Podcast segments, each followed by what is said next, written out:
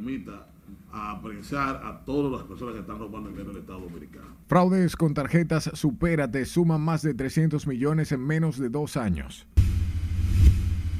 Incautan millonario cargamento de armas de alto calibre en puerto de Jaina Oriental. Violento desalojo en barrio de San Francisco de Macorís termina en intenso tiroteo. Tribunal pone en libertad a todos los policías acusados de un tumbe de drogas en Barahona. Para que por fin el país tenga el código que necesita. Legisladores presentan proyecto de código penal sin las tres causales ni artículos de orientación sexual. Una góndola que va a contener nueve productos en principio. Supermercados venderán todos los jueves productos de la canasta básica a precios del Inespre. Banco Central informa remesas recibidas en enero y febrero alcanzaron más de 1.500 millones de dólares. El crucero que encalló en muelle seguirá en Puerto Plata hasta que sea evaluado por técnicos.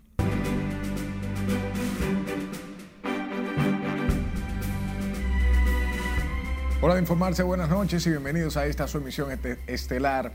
Para mí un placer informarles de inmediato. Comenzamos y lo hacemos con el fraude cometido con la tarjeta Supérate que según las autoridades asciende a más de 300 millones de pesos por el caso.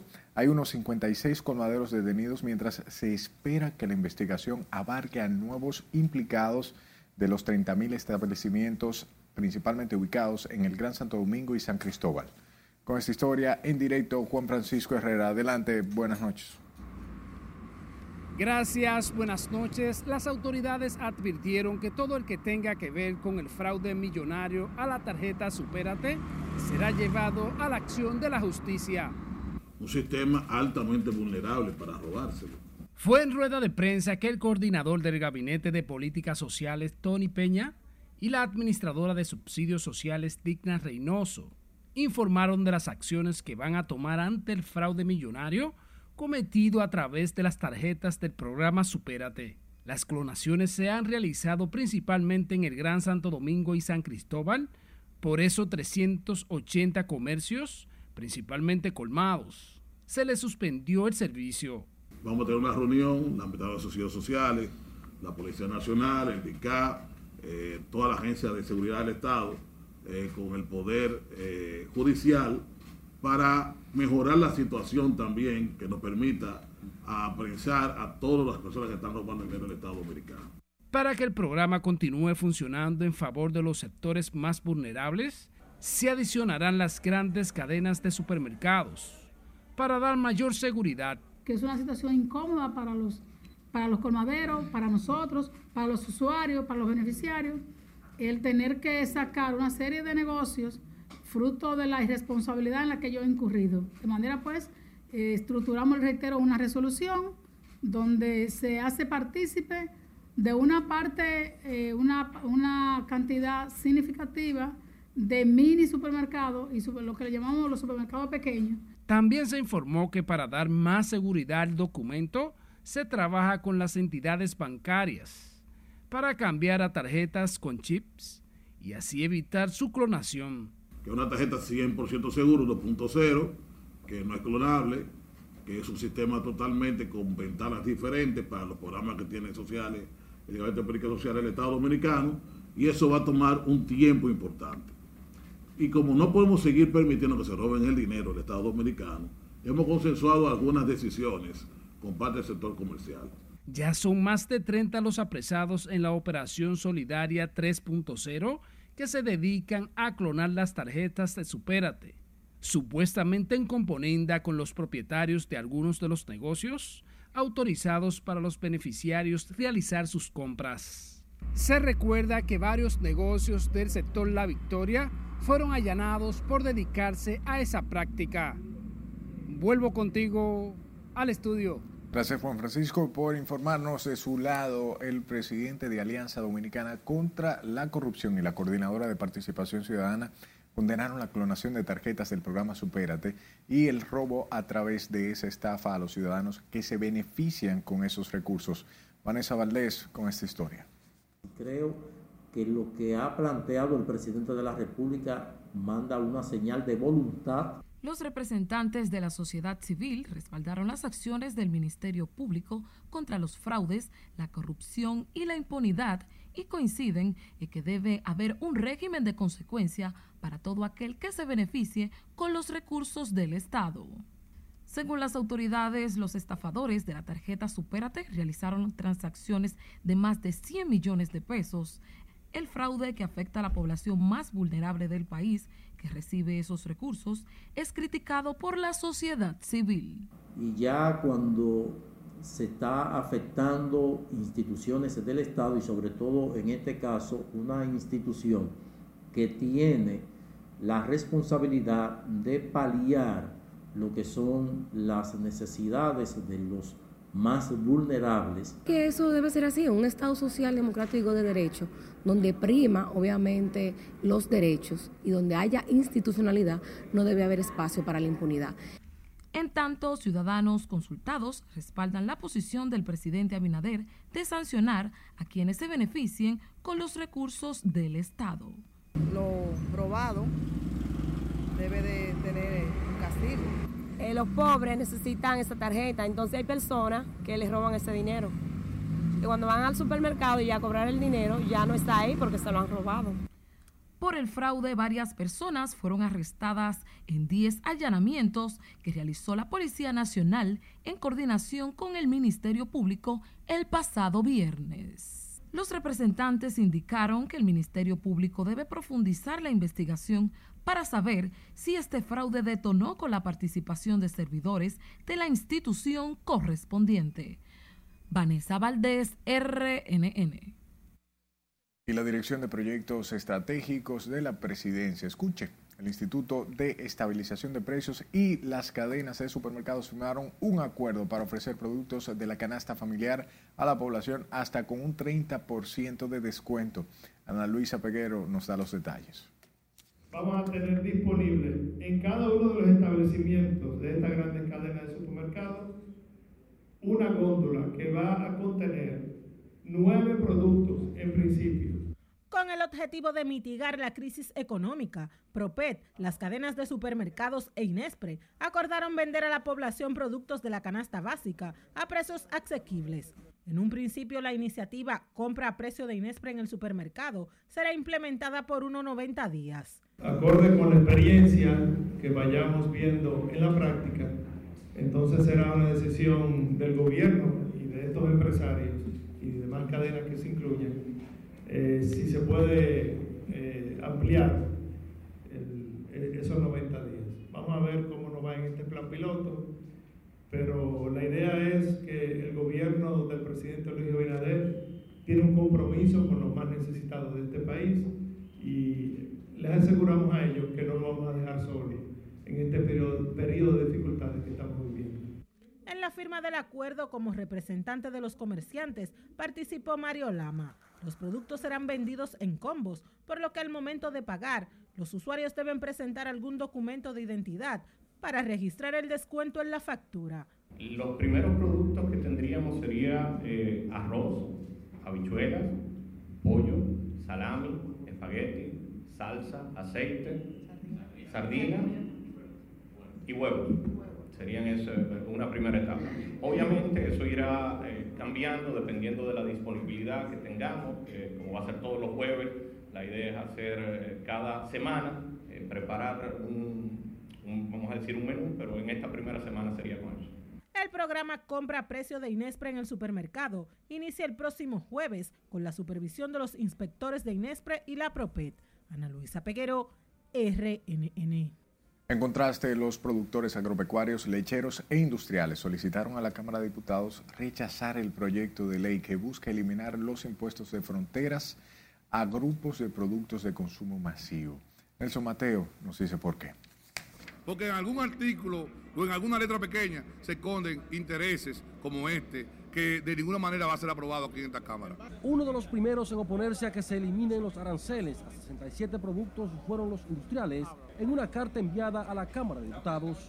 Es trabajar para abaratarle la vida a los dominicanos y dominicanas y no para seguir privilegiando a sectores que cada vez que someten un proyecto de ley aquí al Congreso Nacional, tenemos que revisarlo tres y cuatro veces. Los productores agropecuarios y lecheros de su lado abogan por el subsidio al campo y no la reducción de los impuestos a un grupo selectivo de alimentos. Y nosotros en, este, en, el, en el día de hoy pues vemos con preocupación que a un sector como el sector lechero, de más de 50 mil productores a nivel nacional, cerca de 300 mil personas de manera directa, una industria transformadora que va a ser afectada inmediatamente con cerca de 36 mil empleos también, pues eh, pudiera ser catastrófico. Por eso pues le pedimos a los eh, honorables legisladores que en el tema de la leche pues eh, tomen en cuenta las observaciones del daño que puede causar una medida como esta. La Dirección de Ganadería, en cambio, reconoce en el proyecto de tasa cero para algunos alimentos una intención sana del gobierno en medio de la crisis. Bueno, esas son medidas que toma el presidente para amortizar la, la, eh, la canasta básica del país.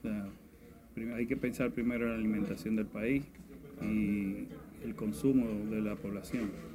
Eh, pudiera afectar porque hay productos que nosotros somos eh, autosuficientes, pero como está ahora el problema mundial y el problema de, del costo de los commodities de producción nacional, eh, hay que tomar medidas para que la población pueda comer. Y los oficialistas en el Congreso están resueltos dar el recorte arancelario para amortiguar la carestía de los alimentos, tal y como advierte este congresista en la defensa de los más vulnerables es algo por la situación de la crisis donde el Estado está buscando la manera de que los productos, la canasta básica y la inflación, eh, los precios no le den tan duro a la ciudadanía. Entonces yo creo que es una medida oportuna la que el presidente Luis Abinader ha enviado al Congreso Nacional de liberar de aranceles estos productos que ellos mencionaron y yo sé que el presidente Luis Abinader también va a buscar una solución para la producción nacional, eh, que es el reclamo de algunos sectores. La propuesta de ley del Ejecutivo ya en la Cámara de Diputados busca reducir a tasa cero los impuestos de importación a unos 67 productos de consumo masivo para auxiliar a los más vulnerables. Nelson Mateo, RNN. Paralelo a esto, el presidente de la Federación Dominicana de Comerciantes, Iván García, expresó hoy que los productos de consumo masivo podrían experimentar rebajas de hasta un 30%, lo que atribuye a la aplicación de las medidas del gobierno como la propuesta del presidente Luis Abinader sobre la eliminación de aranceles. Por otro lado, el representante de los comerciantes pidió que se aplique todo el peso de la ley a los negociantes que se presten a robar los fondos de las tarjetas de subsidios como el programa Supérate. Nosotros defendemos la producción nacional, pero nos debemos a los más de 11 millones de consumidores que tenemos en República Dominicana. Es preciso también informar que en el caso de los productos del agro, como es el arroz, el azúcar y las habichuelas, su precio se ha mantenido estable. Iván García se mostró confiado en que la economía del país se recuperará del impacto de la crisis internacional y la inflación provocada por el conflicto bélico entre Rusia y Ucrania. En tanto que el director ejecutivo del Instituto Nacional de Protección de los Derechos del Consumidor, Eddie Alcántara, informó hoy que en 12 meses han logrado retornar cerca de 500 millones de pesos a personas que reclamaron su derecho de compra de bienes y servicios. Alcántara destacó que en ese periodo procesaron 4.737 reclamaciones, logrando conciliar más de la mitad de los afectados. Nunca se había, logrado, esta cifra en apenas 11 meses y tampoco en los 13 años que tiene de creada la institución había logrado esa cifra, calculando todos los años de gestión. Eso equivale al 191% de los recursos que nosotros recibimos el año pasado para nosotros operar. Eso es gracias al trabajo que hemos hecho un grupo de hombres y mujeres en beneficio de la colectividad consumirista nacional. El director de Proconsumidor habló durante un acto con motivo del Día Mundial de los Derechos del Consumidor titulado Finanzas Digitales Justas. A propósito del tema, la exdirectora del Instituto Nacional de Protección de los Derechos del Consumidor, Altagracia Paulino, y la presidenta de la Asociación de Comités de Amas de Casa, Ana Cabrera, solicitaron al presidente Luis Abinader seguir subsidiando los combustibles y hacer lo mismo con los bienes y servicios de consumo indispensables para la población. Señalan que el conflicto bélico entre Rusia y Ucrania desfavorece a los consumidores a nivel mundial, a lo que ven con preocupación. Uno, buscarle alternativa de poder resolver con lo poco que no entra y el empresariado ganar menos y darle la oportunidad al pueblo y al gobierno que se pueda estabilizar. Porque nada más no es, bueno, eso es porque fue por el bulto, pero todos los días hay delito tecnológico, te, te clonan el WhatsApp y piden a nombre tuyo. Eh, o sea, te clonan la tarjeta, o sea, ¿cómo el delincuente tiene tanto acceso a, para cometer su, su delito? Por otro lado, la Asociación de Comités de Amas de Casa condenó la clonación de decenas de tarjetas del programa Supérate en diferentes puntos comerciales. Hablaron al depositar una ofrenda floral en el altar de la patria al celebrarse este martes el Día Mundial de los Derechos del Consumidor.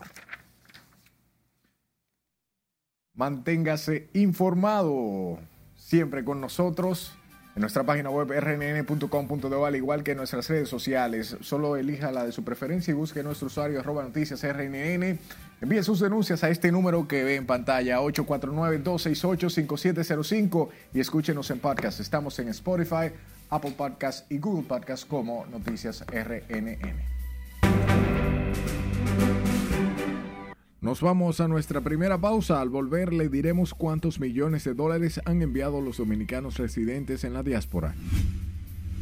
Además, conocerá la advertencia que hace Estados Unidos al país, pese a que los casos de COVID-19 siguen descendiendo. Más luego, no le cambie.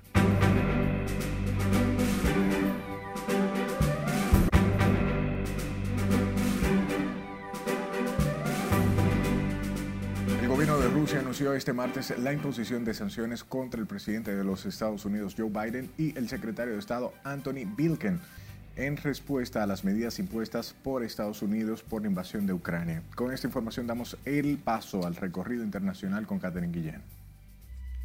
El Ministerio ruso de Exteriores informó este martes que a partir de hoy, 15 de marzo, aplica sanciones recíprocas contra Biden y Blinken, además del secretario de Defensa de Estados Unidos y varios jefes de agencias de gobierno estadounidense. Las sanciones incluyen la prohibición de entrar en territorio ruso tanto para Biden como para los miembros de su gobierno, incluidos en la lista negra, aunque el Ministerio de Exteriores precisa en su comunicado que Rusia no rechaza mantener contactos oficiales con los afectados. La ciudad de Kiev, asediada desde hace varios días por las tropas rusas, impuso este martes de nuevo un toque de queda que finalizará el próximo jueves 17. A partir de ahora, queda prohibida la circulación por la ciudad sin pases especiales y solo se podrá salir para llegar a los refugios. El alcalde de la capital destacó que se está viviendo un momento difícil y peligroso en la capital, al referirse a los últimos bombardeos rusos que han afectado a varios residenciales de la ciudad. La Organización Internacional para Migrantes informó hoy que la guerra en Ucrania ha provocado 3 millones de refugiados en 19 días, en tanto que según la UNICEF, de estos 3 millones de refugiados, 1.450.000 son menores, muchos de los cuales han salido de Ucrania sin familiares. Según las estimaciones del organismo de la ONU dedicado a la protección de la infancia, cada día más de 70.000 menores abandonan Ucrania para escapar de la guerra. Cambiamos de tema porque el primer ministro de Haití, Ariel Henry, cree que existe un gran riesgo de que muera en el cargo, como ocurrió con el presidente Jovenel Moïse, que fue asesinado en julio del 2021 en su domicilio de Puerto Príncipe. En una entrevista, Henry ha defendido que como primer ministro tiene la misión de llevar el país hacia elecciones creíbles que puedan garantizar la estabilidad del país. Tan solo ocho meses después de haber asumido el cargo, el presidente Pedro Castillo se convertirá en el segundo jefe de Estado peruano en ser sometido a un juicio político en menos de dos años y corre el riesgo de ser destituido en medio de una crisis que amenaza la estabilidad social y económica del país. Con 76 votos a favor, 41 en contra y 1 en abstención, el hemiciclo peruano que domina la oposición dio luz verde a que Castillo sea sometido a un juicio político y deba presentarse ante el Pleno para brindar sus descargos sobre los 20 puntos en los que se sustenta esta iniciativa legislativa multipartidaria. Llegamos al final de este recorrido internacional con la capa del polvo del desierto norteafricano del Sahara que cubre este martes parte de España y que ha dejado una estampa de cielos anaranjados, lluvia de barro y un aire extremadamente desfavorable que han puesto en alerta varias zonas del país, entre ellas Madrid. Aunque no es la primera vez que este fenómeno conocido como el cálima se produce en España, no se daba con esta intensidad desde hace varias décadas, por lo que los expertos recomiendan hidratarse, cerrar ventanas, salir con mascarillas y limitar las actividades físicas al aire libre. En las internacionales, Catherine Guillén. Las autoridades, retornando con informaciones locales, detuvieron al conductor del autobús que transportaba 25 ciudadanos haitianos de manera ilegal en la carretera Azua Santo Domingo. El chofer del vehículo y el cobrador, quienes no han sido identificados, pertenecen a la ruta Elías Piña Santo Domingo y están detenidos en el destacamento de Azua. Los 25 extranjeros ilegales, entre ellos niños y mujeres embarazadas, fueron entregados a la Dirección de Migración para proceder a su deportación en las próximas horas. Sepa que el Banco Central informó este martes que entre los meses de enero y febrero de 2022 las remesas recibidas lograron una cifra superior a los 1.500 millones de dólares, convirtiéndose en uno de los principales soportes de la economía nacional a pesar de la crisis internacional y sus efectos locales. Scarlett Richardo, con más. En medio de la crisis internacional y la incertidumbre en los precios del barril del petróleo, la economía dominicana continúa presentando mejorías sustanciales. De acuerdo al informe más reciente del Banco Central, las remesas recibidas en los primeros dos meses de este año superaron los 430 millones de dólares en comparación con el mismo periodo del 2020 y 2021. El reporte financiero del Banco Central establece además que en el mes de febrero del 2022 particularmente las remesas sumaron 748.8 millones de dólares, apenas un 1.6% menor que el mismo mes de 2021. La entidad señala que, no obstante, dicho resultado confirma que los flujos de remesas se están ajustando a un nuevo nivel mayor respecto al promediado previo a la pandemia. El Banco Central confirma que para este año se espera el mantenimiento de un importante flujo de remesas, la recuperación del turismo cercana a los niveles prepandemia, un crecimiento sostenido de las exportaciones e importantes incrementos en proyectos de inversión extranjera directa, principalmente en el sector turismo. Respecto a la distribución de las remesas recibidas por provincias, el Distrito Nacional obtuvo la mayor proporción con un 33.6%, seguido por las provincias Santiago y Santo Domingo con un 14.3% y un 9.0% respectivamente. Es Carelet Guillardo, RNN. Y la directora ejecutiva del Centro de Exportación e Inversión de la República Dominicana reportó un nuevo récord histórico en las exportaciones en los meses de enero y febrero del 2022, con montos ascendentes a 811.5 y 1.014.5 millones de dólares respectivamente. Viviana Ribeiro señaló que con estos valores las exportaciones dominicanas acumulan 12 meses consecutivos con valores históricos en el total exportados por mes. En términos específicos, estos resultados se muestran desde febrero de 2021 hasta febrero 2022. Los principales mercados que explican este comportamiento en el primer bimestre del 2022 son Estados Unidos con incremento absoluto interanual en 177 millones de dólares, India con un incremento de 107 millones, China con 46 millones y Haití con unos 37 millones de dólares. En una nota luctuosa falleció este martes el doctor Hugo Álvarez Valencia, quien fue presidente de la Junta Central durante los años 1990-1992 y presidente de la segunda sala de la Suprema Corte de Justicia desde 1997 hasta diciembre de 2011.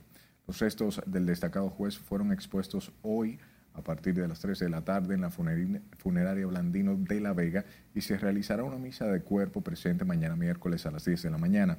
Álvarez Valencia nació en la ciudad de La Vega el 10 de abril de 1923 y fue designado procurador de la Corte de Apelación de esa provincia en 1962 y suplente del presidente de la Junta y titular interino de ese organismo al renunciar su título en el año 1990. El destacado jurista fue fundador de la Universidad Tecnológica del Cibao, profesor de Derecho Civil y Procedimiento Civil en esa universidad. Paz a su alma. Continuamos con informaciones tristes, ya que falleció esta tarde el expresidente del Instituto Duartiano, José Joaquín Pérez Sabiñón, a la edad de 93 años. La información la ofreció la entidad a través de sus redes sociales, donde defendió o bien definió a Pérez Aviñón como un ciudadano de una conducta ejemplar, quien sirvió a su patria con responsabilidad e integridad. El Instituto Duartiano informó que más adelante informarán sobre las honras fúnebres. José Joaquín Pérez Aviñón nació en Santo Domingo el 28 de noviembre de 1928. Desde siempre cultivó los más puros ideales y se dedicó a educar en civismo, patriotismo y moralidad. Paz a su alma.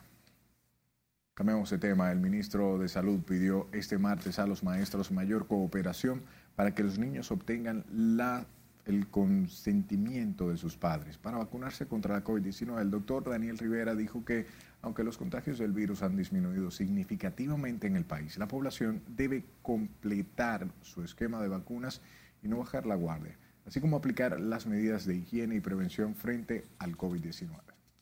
Toda la parte pública está igual en todo el país. Las carpas que ustedes ven que tenemos y los centros públicos se mantienen. Se van a seguir manteniendo porque todavía el COVID tenemos que seguir vacunando a la población que tenemos pendiente. Ahora, ¿qué no está dando resultados? Eh, es lento el casa a casa. Todo el mundo está cooperando con el casa a casa. Eh, yo tengo imágenes preciosas de todos los sitios que están vacunando los jóvenes pero eh, acuérdate que un equipo puede vacunar 100 por día, mientras que cuando estamos en un centro de vacunación yo puedo vacunar hasta 1000 por día, pero casa por casa un poquito más lento. Pero lo que nosotros queremos es que no bajen la guardia, como dice la vicepresidenta de la República, Raquel Peña.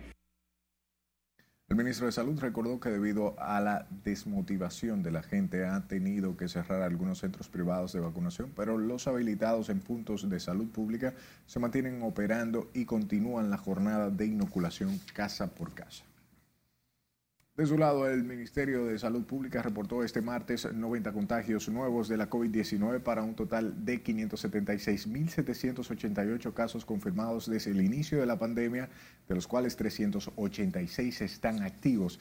En tanto, las muertes por el virus continúan en 4.374, no notificarse nuevos decesos, al no notificarse nuevos decesos el día de hoy.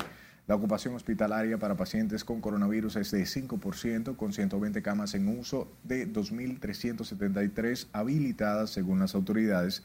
Asimismo, las unidades de cuidados intensivos están en un 4%, con 23 espacios ocupados de 585, en tanto que 22 de 469 ventiladores están en uso. La tasa de positividad diaria del virus es de 2.05% y de 1.60% correspondiente a las últimas cuatro semanas. Y los Centros para el Control y la Prevención de Enfermedades de los Estados Unidos actualizó sus datos este martes y presentó una advertencia de salud para viajes de nivel 3 hacia República Dominicana. Ese nivel indica que es un riesgo medianamente alto para contraer el coronavirus y desarrollar síntomas graves aunque estos pueden ser menores si la persona está completamente vacunada. La advertencia se produce pese a que la positividad por COVID-19 en los últimos días ha disminuido a un 2.05%, siendo esta una de las más bajas de toda la región del Caribe.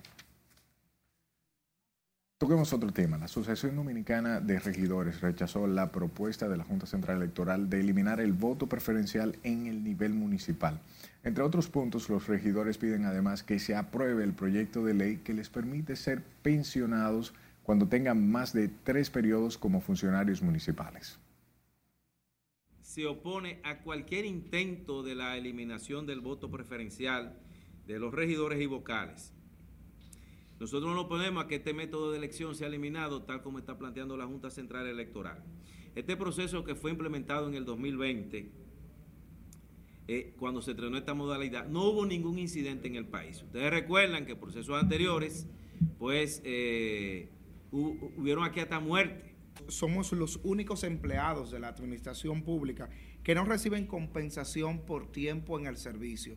Es decir, que la municipalidad no está en igualdad de condiciones a los demás servidores públicos.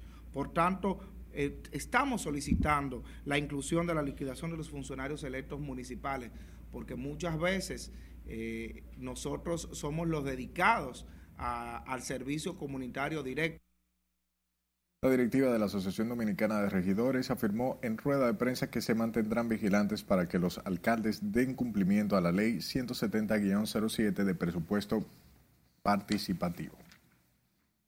Hablemos del presidente del Tribunal Constitucional, Milton Ray Guevara, quien se rehusó este martes a hablar sobre la propuesta de modificación a la Carta Magna para establecer la independencia del Ministerio Público. Guevara indicó que por su condición de juez no es su deber hablar sobre este tema, que además podría llegar a esa alta corte. No voy a opinar de algo que yo no conozco eh, y que además es susceptible de venir al Tribunal Constitucional. De manera que yo les agradezco enormemente su pregunta, quieren tomarme en consideración, pero ustedes saben que yo estoy impedido por las razones que he señalado. Eh, cualquier ley en esa materia puede venir al tribunal y sería impropio de mi responsabilidad opinar primero sobre algo que yo no conozco, yo no, no conozco eso, y en segundo lugar, aunque lo conociera, no debo opinar porque la misión del juez es hablar por sentencias y sobre todo cuando es en el ámbito constitucional. Milton Ray Guevara habló del tema al término de una actividad donde firmó un acuerdo de cooperación junto a la Comisión Nacional de Defensa de la Competencia. El pacto busca desarrollar iniciativas orientadas al estudio y difusión del respeto a los derechos fundamentales y las normas constitucionales consignadas en el ordenamiento jurídico dominicano.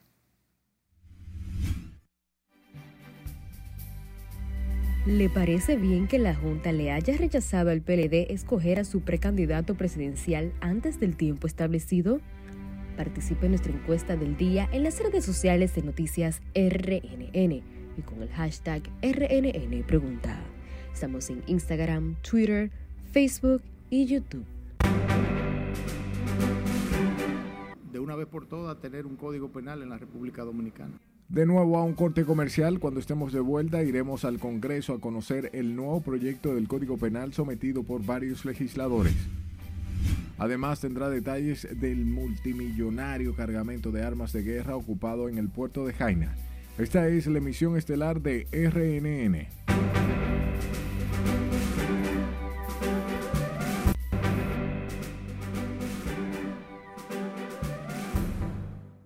Gracias por su tiempo. Diputados de diferentes bancadas depositaron este martes ante la Secretaría General Legislativa de la Cámara de Diputados el proyecto de ley de modificación al Código Penal con el que persiguen someter nuevamente la iniciativa ante el hemiciclo y su posterior aprobación en la actual legislatura. Jesús Camilo tiene detalles en directo desde el Congreso Nacional. Adelante, buenas noches Camilo.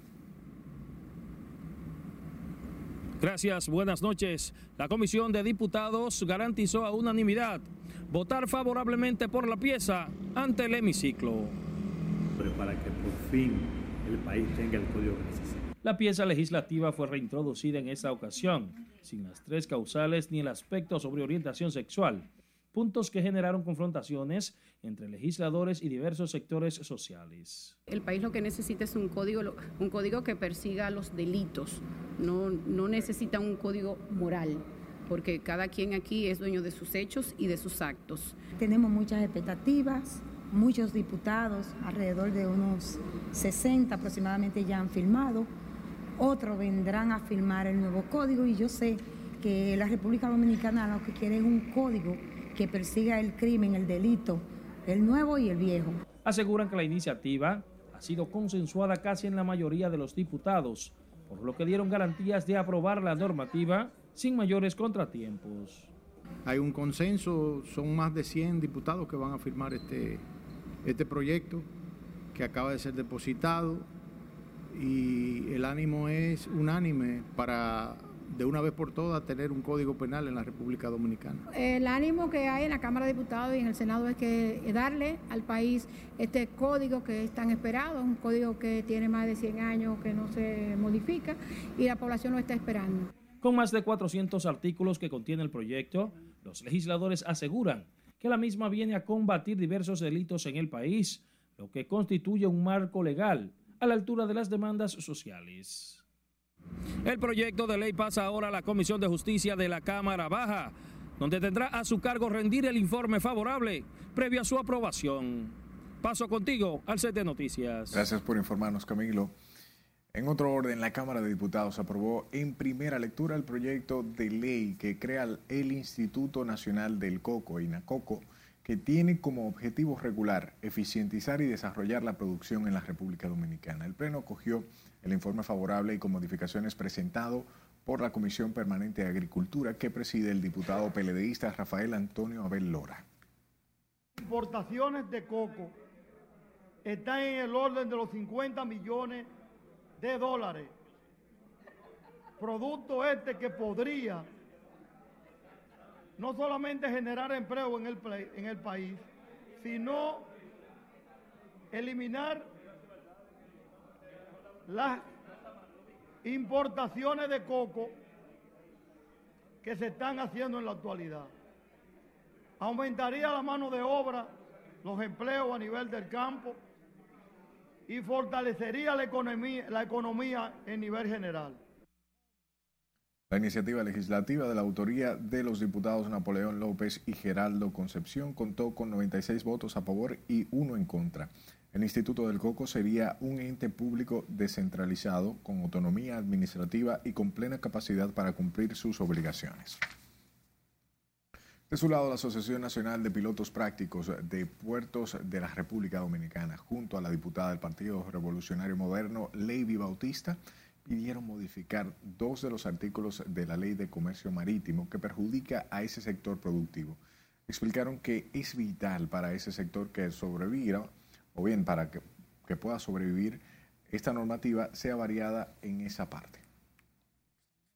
Es una preocupación que tenemos y quisiéramos que sea tomado en cuenta. Como sabrán y como le dije al inicio, se está conociendo en el, en el hemiciclo este, este proyecto de ley, por lo que entendemos que todavía hay tiempo para que este sector pueda ser escuchado y que se puedan tomar la, la, la medida de lugar. En el sentido de que el servicio que brindamos nosotros, que es un servicio al buque, es el que garantiza la entrada, la salida y cualquier actividad de una embarcación en los puertos. Y si ese servicio se saca del contexto en que debe de manejarse, se corre el riesgo de que decisiones particulares que van por la vía de lo que es el comercio, como en este caso, se trata de regular el servicio en base a una ley de comercio según se informó, este proyecto de ley será conocido en la Cámara de Diputados luego de su aprobación en el Senado. La diputada de la provincia Sánchez Ramírez, Verónica Contreras, hizo un llamado al director de la Policía, Mayor General Eduardo Alberto Ten, para que con carácter de urgencia intervenga en esa demarcación ante la ola de actos delictivos que se han desatado en las últimas semanas. La congresista extendió su pedimento hasta el presidente Luis Abinader a los fines de que ponga la mirada en Sánchez Ramírez y retorne la paz a esa provincia. Pero también en el día de ayer a una joven enfermera que deja en un fandá un niño que andaba comprándole un bizcocho que cumple año el día de hoy. También un delincuente que iba corriendo a la policía la mató, la dejó tirada en el pavimento y hoy están sus familiares en el rezo de esa pobre enfermera que andaba buscando sustento para su familia. Pedimos por favor a las autoridades competentes que fijen su mirada hacia la provincia Sánchez Ramírez. La también vicevocera del bloque de diputados del PLD expresó que es increíble lo que sucede en la provincia y dijo que la población se encuentra preocupada y consternada por los altos niveles de inseguridad que se registran. Y la Dirección de Aduanas informó que impidió la entrada al país de unas 24.394 unidades de municiones de diferentes calibres, 68 cargadores de distintos tipos de armas largas y cortas. Además, se ocuparon ocho rifles, cinco pistolas, tres fusibles, eh, fusiles y una escopeta, además de un cañón para escopeta, una corredera y dos adaptadores para pistola. También 12 rollos de cable para equipo de demolición, siete detonadores de electrónicos, un detonador manual y 10 estacas para demolición. En el cargamento valorado preliminarmente en unos 9 millones de pesos también se encontraron tres estuches de armas largas, tres armazones para rifles, miras telescópicas, entre otros pestrechos militares. Y en Santiago la policía informó que rescató a una niña de siete meses de nacida dejando abandonada en la acera en la avenida Tamboril de Cienfuegos, Distrito Municipal, Santiago Oeste. De acuerdo con el director de comunicaciones Alejandro García Ramírez, los agentes preventivos de la uniformada se presentaron al lugar con una ambulancia de la Cruz Roja tras recibir una llamada de un ciudadano que pasaba por el lugar y quien escuchó los gritos de la bebé que se encontraba sola en el pavimento. Eh, una unidad de la Cruz Roja Dominicana donde fue rescatada esta infante que fue dejada abandonada por su madre. Ella viste un pantalón azul y una blusa blanca, era tez oscuro, eh, su cuerpo eh, se encontró sin ningún tipo de problemas, saludable, y rápidamente fue llevada a la Fiscalía de Violencia de Género se encuentra en perfecto estado de salud según las autoridades. La pequeña fue puesta en manos de la Fiscalía de la Fiscalía de Violencia de Género y será llevada a la casa de acogida para los fines legales correspondientes. El magistrado Daniel Medina, juez de la instrucción de este distrito judicial de Barahona, varió la medida de coerción que pesaba en contra de todos los policías que guardaban prisión por estar implicados en un tumbe de drogas. El tribunal dispuso el pago de una garantía económica de 100 mil pesos y la presentación periódica a cada uno de los imputados quienes también eran señalados por el rapto de un agente policial que fue herido en medio del incidente. Los, favorecidos con la variación de la medida son el cabo Esteban Armando Félix Batista, el sargento Óscar Valentín Jiménez, los rasos Iván Félix Volqués, Carlos Pimentel Cuevas y el capitán Rafael Amauris Medina Pérez. También los sargentos Frainel Félix, Jorge Ramón Alcántara Urbáez, Jordani Cuevas Méndez, entre otros. Y se que a tiros terminó un violento desalojo en el sector Villafaro del municipio de San Francisco de Macorís, cuando agentes policiales trataron de intervenir los supuestos terrenos invadidos.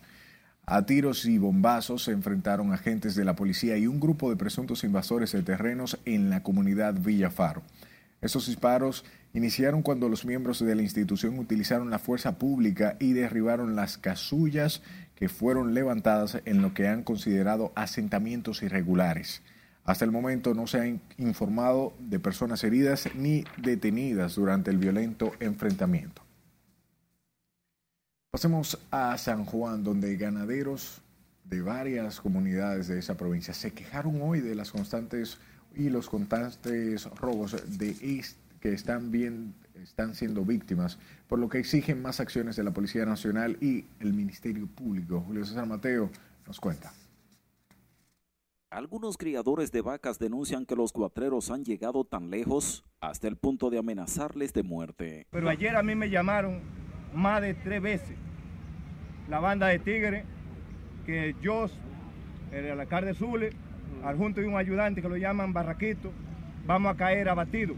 A tiro. Denuncian que los animales son robados de sus predios agrícolas y luego comercializados en la zona fronteriza. A cada ganadero en menos de siete meses se le ha robado 10 reses. Eso equivale a 2.000 reses en menos de siete meses. Deploraron que en ocasiones la policía ha apresado ladrones en flagrante, pero estos son dejados en libertad cuando son llevados a la justicia. Robaron 10 vacas en esta semana pasada. ¿Y eso dicho de aquí? Esa vaca las tenía ahí donde le dicen los, los cerros de Mogollón. Actualmente hay varias personas detenidas luego de ocupárseles un camión cargado de vacas sin documentos, contra quienes ganaderos de San Juan exigen caiga todo el peso de la ley. Que vengan en auxilio de nosotros los ganaderos, ya que una banda que hay del Atico a la Zanja. Una sola banda, no son cantidad. Del Atico a la Zanja y al Cacheo. La mejor red que yo tenía se me la sacaron. La ganadería es una de las principales actividades económicas de San Juan, donde los robos se han convertido en una barrera para los ganaderos. En San Juan de la Maguana, Julio César Mateo, RNN.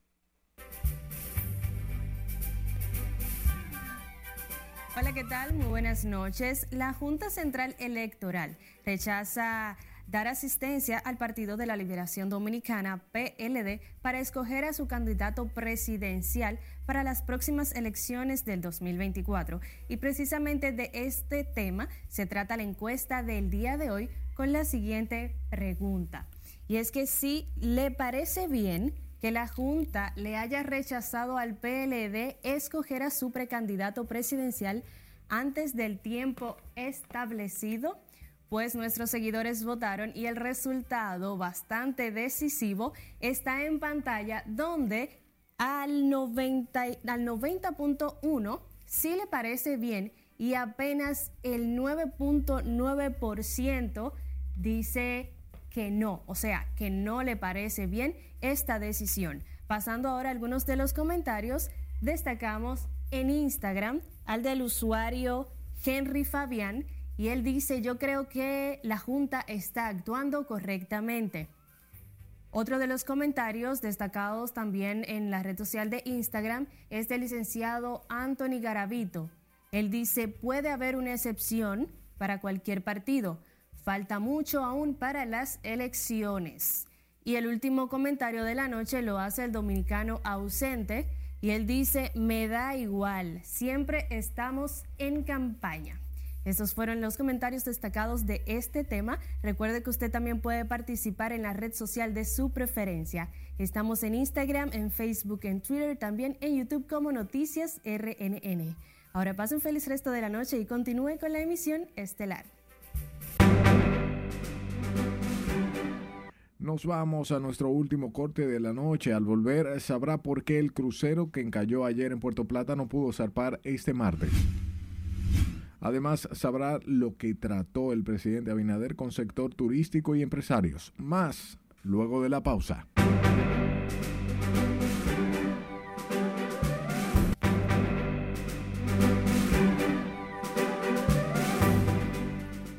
Buenas noches. Iniciamos la entrega deportiva hablando de Beatriz Pirón, porque en Cuba la dominicana ganó tres medallas de oro, clasificó a los Juegos Centroamericanos en El Salvador, en San Salvador 2023, en la categoría 49 kilogramos, Pirón abusó. Segundo, quedó la también dominicana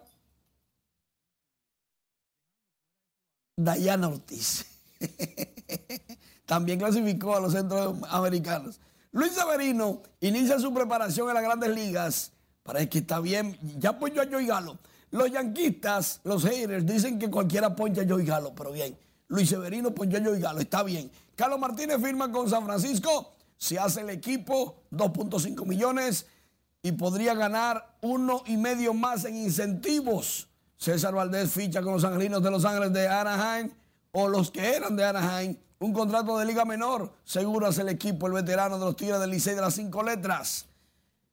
Mientras tanto, Fernando Tatis este martes confirma que tuvo un accidente en motocicleta, él lo había negado, pero ni el equipo ni él supuestamente saben cuándo fue que se lesionó la muñeca.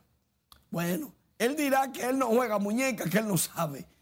Lo cierto es que por estar inventando, subió al Pico Duarte, se va a nadar para el fin del océano, monta motores, brinca y salta la cuica, cosas así no se hacen, Tatis. En la Liga Invernal Dominicana es oficial, los Tigres del Licey anuncian que José Offerman sigue como manager para la próxima temporada. Atención Licey, ya lo habíamos dicho. Yo no sé para qué se ponen a hacer notas de prensa cuando es de dominio público el detalle. Pero bien, felicidades a José Offerman, un gran capataz, una persona que aglutina dentro de los Tigres del Licey, que le gusta a los jugadores jóvenes y ante todo conoce el juego y es liceísta de verdad. Así que Ofi va para la temporada próxima con los azules. Éxitos. Este sí, sabíamos del run run, del casi oficial, pero que no era oficial. Ahora sí ya las Águilas dijeron que es oficial la contratación del manager de AA de los Cardenales de San Luis, José Lejer, para la próxima temporada. Ya inclusive, miren, le hicieron su diseño con las Águilas Ibaeñas. Eso sí, el primero de marzo, Lejer era asistente de Audo Vicente con los Tigres del Licey.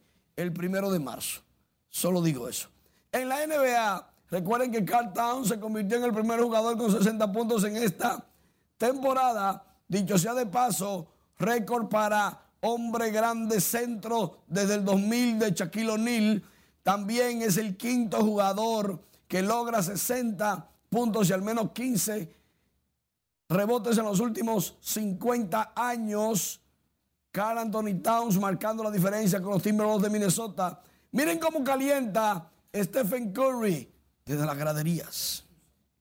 Curry en su día de cumpleaños logró 47 puntos y lleva seis juegos celebrando su cumpleaños de manera consecutiva con 25 puntos al menos.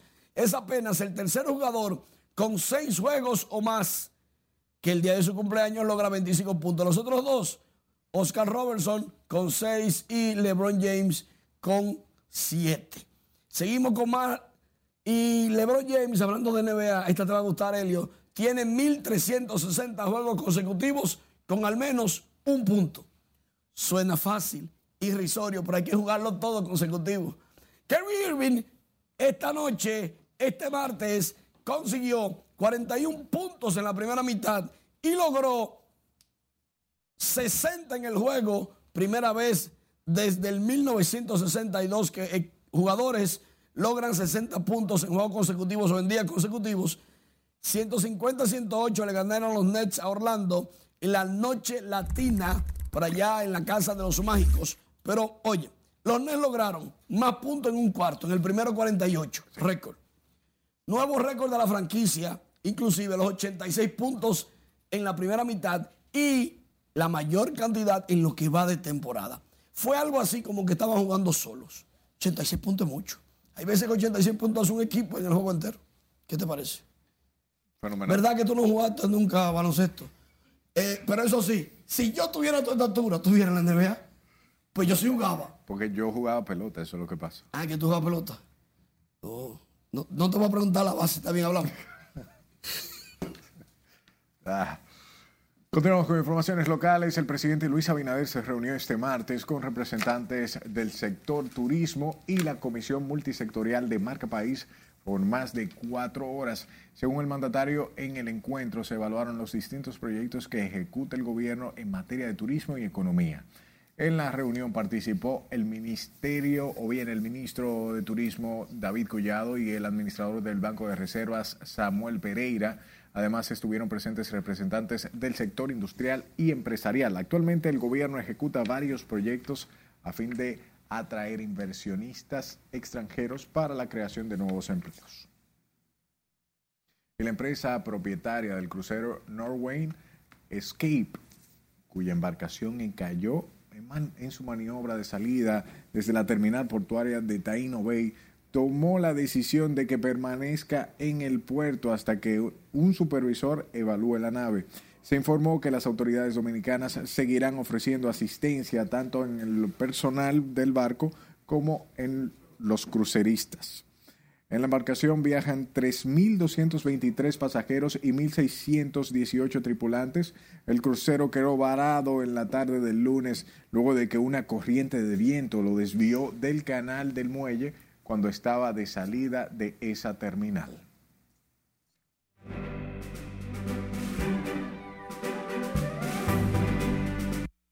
El cantautor salvadoreño Álvaro Torres y el merenguero Sergio Vargas subirán al escenario del Teatro La Fiesta del Hotel Jaragua este sábado, un concierto que sella la relación laboral que tienen estos dos artistas desde hace varios años. Álvaro Torres se manifestó feliz de volver a los escenarios de República Dominicana. Hace mucho tiempo que empezamos a hablar acerca de hacer un concierto juntos, porque la fórmula resulta interesante, merengue, ritmo, energía y eh, romanticismo, eh, amor, sentimiento. ¿Ve? Y sin querer queriendo, como dicen. El abrazo que está de regreso, ya se puede bailar otra vez. Exacto, que ya se puede apretar nuevamente. Mira, sin querer queriendo, vino un empresario de mucho éxito y dijo, espérate, yo he oído, he oído por ahí que estos dos quieren estar juntos y vamos a hacerlo. El señor Alberto Cruz se, jugó la carta y es quien va a producir este, este maravilloso concierto. ¿Cuántas horas? Eh, la producción general, ¿habrá más invitados? La que aguante el público, la que aguanten ustedes, la que aguanten ustedes. Hasta que pegue el room. El sábado 19 de marzo, ambos artistas harán un repaso por los repertorios de amor y desamor que forman parte del playlist de la vida de muchas almas enamoradas. Un nuevo álbum de la reina del estilo Tex-Mex, Selena Quintanilla, saldrá a la venta el próximo mes, 27 años después de su trágica muerte, anunció el padre de la cantante, Abraham Quintanilla. El álbum tendrá 13 canciones grabadas por el artista antes de su deceso y con nuevos arreglos de su hermano Avi Quintanilla, explicó el padre de la cantante en una entrevista a Latin Group News.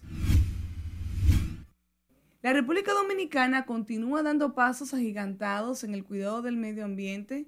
Con este mismo propósito, el concierto de la banda de rock británica Coldplay el próximo martes 22 de marzo en el Estadio Olímpico Félix Sánchez será el primer concierto en el Caribe y Centroamérica carbono neutral, es decir, que las emisiones netas de gases efecto invernadero expedidas al ambiente serán equivalentes a cero.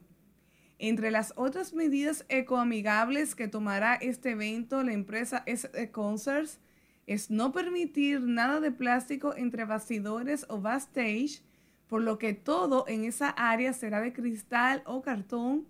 Los concesionarios deberán hacer un programa de reciclaje y registrar por horas y litros el combustible para tener una base de datos de ahorro.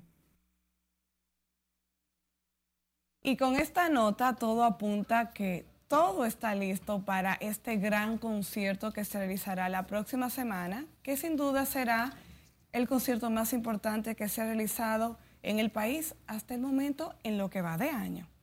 Hasta aquí diversión feliz, resto de la noche. Buena aclaración, porque yo te iba a preguntar otra cosa. Gracias, Milian, por estas informaciones y a usted por su atención. Buenas noches.